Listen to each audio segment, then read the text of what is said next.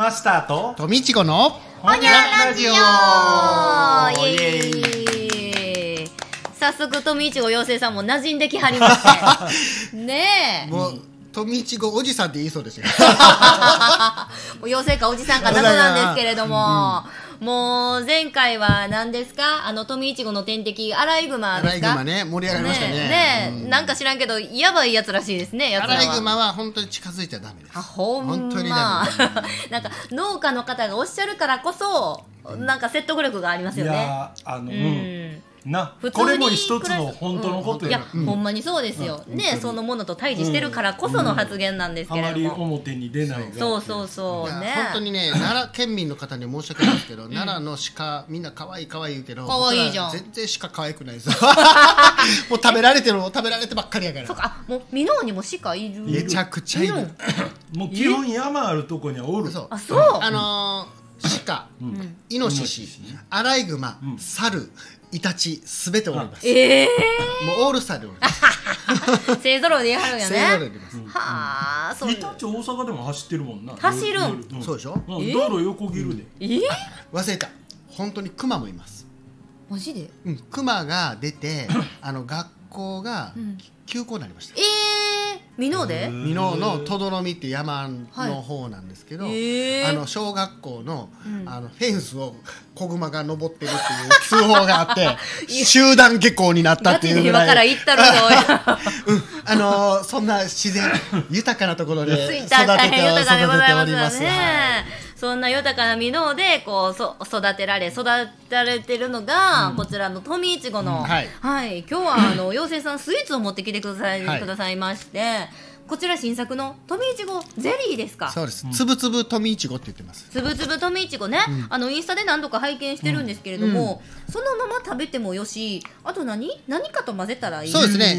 牛乳だったり豆乳だったりあちょっとお酒の好きな人はこうジン入れてちょっとカクテルっぽくするのもまあまあ。シェイクしようか っていうまあいろいろあのその好きな、全部あれやったらなあの半分でシェイクね、なんかこう一回ずつ可愛らしく透明なパウチに、あの名前言うてええんかなウィダーインゼリーみたいなイメージのやつに入っててちょうど一回あたりなんか食べきれる飲みきれる量ですよね。そうですね。そう。でうん。いちごのこう繊維とかつぶつぶとかがむちゃくちゃ残ってますね、そう。できる限りね、うん。この富いちご僕が食べたそのまま生で食べた時のうん。感覚を再現できるようにしてるんえー、ですよ、それってでも簡単におっしゃるけど難しいんじゃないの？はそうだからそういろいろ作った中で、い。まあ、そのまま丸ごと味わってもらえる甘さにして、だから砂糖とかもほとんど入れてないんですよ。え。ー。うん。確かにその原材料ごめんなさい私ミルク癖があるんですけど、うんはい。まず頭にいちご来てますね、うん。うん。かっこ自然産栽培。大阪府箕面市産、うん。次に有機天才糖。そ天才糖です機レモンオーガニック。全部オーガニックゼラチン。あほんまいらんもん全然入ってないでゼラチンもあのうん。魚由来、だから動物由来が、まあうん。あのゼラチンにするか、うん。あの寒天みたいな、はいはいはい。ああいうのにするかどうか悩んだんですけど、うん。やっぱりその硬さが寒天だとちょっと緩い感じがあったんで、ちょっとまあどうしてもゼラチンなんですけどでも牛豚のゼラチンよりはやっぱり魚にしようっていうので、まあ、そういろいろちょっと選んで。そこまで考えたことないもんね。これでもねゼラチン選んだ魚由来は僕ら美容業界でコラーゲンをずっとはいはい。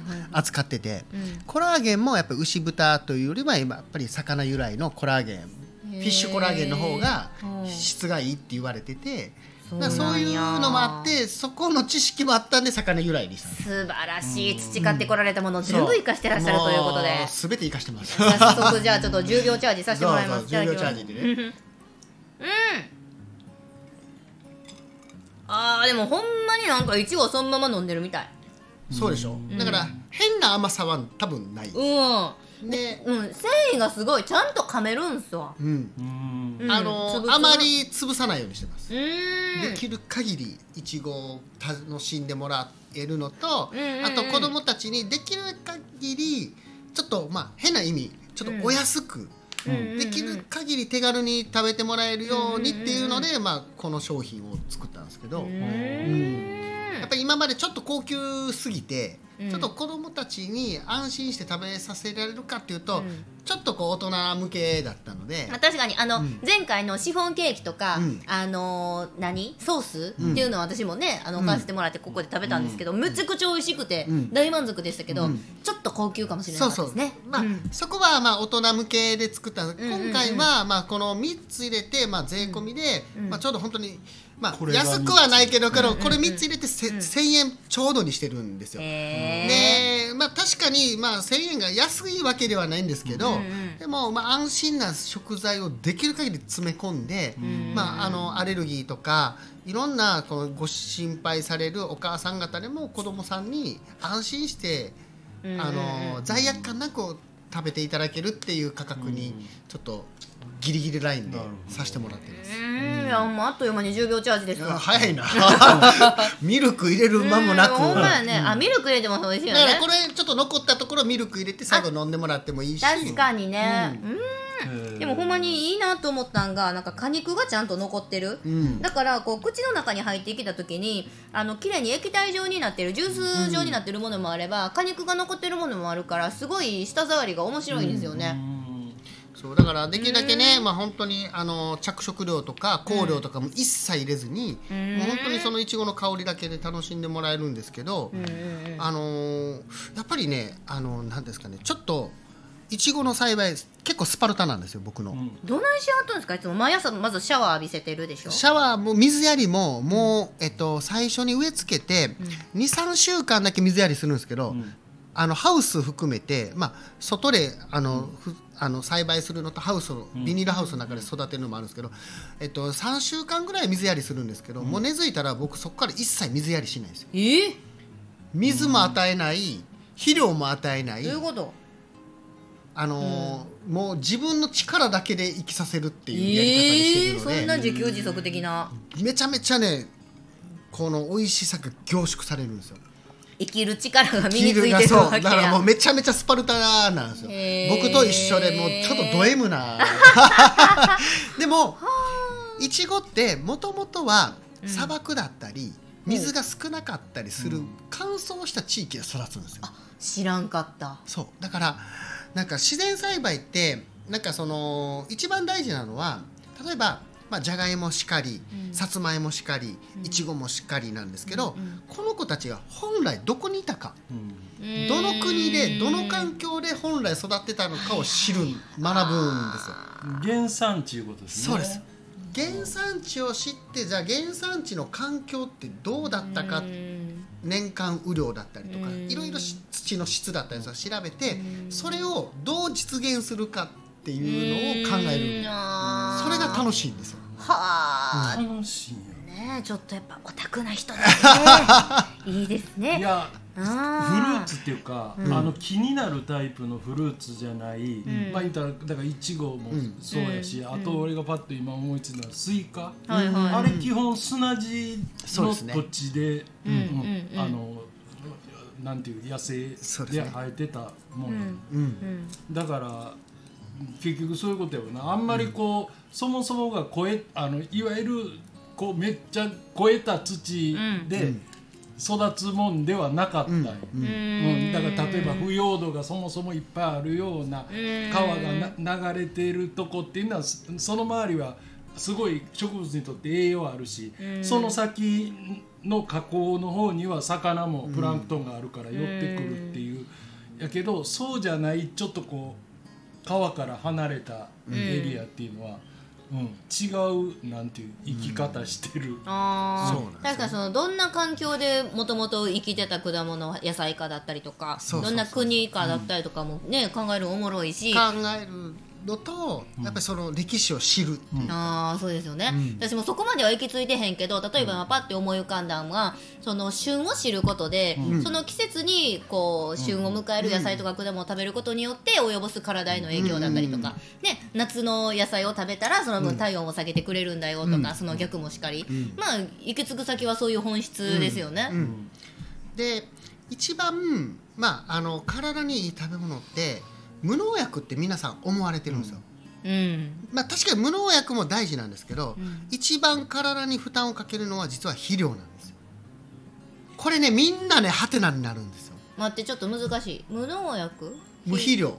肥料。肥料がで有機肥料って言ったらなんかオーガニックのイメージで、うん。なんか動物の糞尿みたいなね、自然のものをこう、うんっていうのがいいんだって思ってるんですけどまあ、これもね扱い方を間違えると体に負担かけるんですよ。で地球の環境にも負担をかけるんですよ。うん水質にも汚染させたり海洋汚染にもつながるんですよ肥料って。でそれを学んだ時にうんあ何でもそうなんですけどうん食べ過ぎたら病気になるんですよ。だから与えすぎると自然も病気になっていく。でそれが実は肥料だったっていうことを初めて僕農業を知った時にうん。気づいてへあなんかいいものだから与えればいいとみんな思ってるんですよ。ーでも結局与えすぎて悪くしてるっていうことを知ってだから肥料は僕らは使わないって決めたんですよ。めっちゃこれ噛み砕いて言ってくれて本当は窒素とか言いたい、うん。そのままですね小分からへんわ酸体窒素なんですけど。まあでも。全然うん金魚に餌やりすぎて殺した思い出しかないです。まあでもそういうことです。うん。うん。だから与えることによって作物本来のエネルギーを奪ってるんですよ。生き抜く力を。奪って、うん。美味しくない野菜を大量生産してしまってるんですけどまあでもこれはこれでね大事なことなんですよ、うん。大量生産することによって助かってる命とかいっぱいあるんで、うん。それがダメっていうわけじゃなくて、うん。だからこうあ大量生産をするけど大量廃棄してるんですよ。うん。捨ててるんですよ、うん。そこがやっぱり今うん。難しいところで、必要なんだけど必要な分だけで賄えるんだったら僕はいいと思ってて、うん。でもそれ以上に捨ててるんですようね。ん。でそこが今日本って、まあ、うん明日いきなり食べるもんがなくなる時代じゃない、うん。でもまだ余裕がある時代にうん。早くそういう自然環境も含めて、うん。いいものを食べれるようにシフトしていかないと、うん。間に合わなくなるんじゃないかなと、うん。うん。だから今まだ余裕があるから全然僕らはうん別に食べ物困らないし、ん。自然栽培とかって贅沢なこと言ってるし、でも早くそういういいものをちょっとずつ食べながら自分たちも健康であり、うん。そんなに肥料いっぱい与えなくて大量生産しなくても自分たちの必要な分だけまず食べれるようなものにちょっと調整していかないとう、ん。うん、やっぱりこういろんな資源を使いながら、まあ、環境も汚染していってるっていうこの中でああちょっとこれは問題かなっていうところをちょっと自分も感じたので。うん。はあなんか肥料？環境？派って思う人いるかもしれへんけどあのー最近思うんですよ。なんか日本人特有のそういうとこあんなみたいなところが漠然とあって、自分が知らんだけやのに、うんうんなんか専門的に語る人の意見を聞いた時に何それみたいなこう自然に積極的に聞けないみたいいやそうやね。ね？あのそういうとこあるよね。うん。日本人っていうか、うん。あのもうこれは割と世代問わず、うん。自分の知らんこと、うん。初めて聞くことは、うん。とりあえず否定する嫌う、うん。そんなことないよってね。拒絶するっていうのが癖やねん。もう人間の、な。なんか。そう、ね。うん、分からんからとりあえず、うんいやそんなんは聞いたことがないとか知らん。あのほらでも今の話って俺もあんまりちゃんと分かってるわけじゃないけどあのちょうど西洋医学と東洋医学みたいな感じで、うんうん東洋医学ってどっちか言ったらあのなんていう科学的じゃないんやけど、うん。あの経験則からもの言ってるやん。人ってこうやったやんとか、うん。例えばさっきの夏野菜もそうやし、うん。土の土地面より下に植わってる作物は、うん。茹でる時は水から茹でろ、うん、土より上のもんはあもう沸騰したとこに掘り込はあむとかいうその調理法もうん。やっぱりそのものの栄養を潰さんとか美味しく食べる知恵やったんやけどその素材自体がもうそもそも今食えるはずないよなこの野菜っていうのが普通に並んでる時代やからうん。結局そのさっきエミホが言った季節感みたいなうんこの時期があるわけないもんが普通にあっていつでもナスビも食えるしそうやね。トマトも食べれるわな。本質を知っとかなあかんな。だから先生がさっき言うたことも私も全然今まで肥料とか考えたこともないしむしろ別に気にせんタイプやから。いやそれがでもね。ほとんどなんですよ、うん、うん。でそれが悪いわけじゃなくて、ううん。でもまあ僕は知ってしまったっうんうんうん。ていう立場で、うん。まあ無視はできないからでもまあそれを真っ向的に他の肥料が悪いとかっていうんじゃなくて、うん。やっぱり肥料を使わずに育てたものが美味しい。うん。やっぱこの美味しさでうん。判断してもらいたいなと思って、ああなるほどね。あーもうだからそう主主観で訴えるのは、うん。あのもうほんま人とつながっていくしかない。な、んようやってはるやん。だからなんかあの万博に向けてん。何人と出会うか、いやそうなんですよ、うん。あのこの後も写真撮らなあかんねんマスタうん。ーうまいこと自分で振り張りましたね。この後着ぐるみ着てもらうんで、ね、いや俺さあのその絡みで、はい。あれの話をちょっとしたいんよ。あの万博。あ万博ね。じゃあはい。もうちょっと次の回ちょっでとあの行一歩きましょうか。踏み込んだ話しようかやりましょうやりましょう、はいじゃあ次回は2025年の大阪万博についてお話ししましょう、食べながらやし。ごめんな。ほ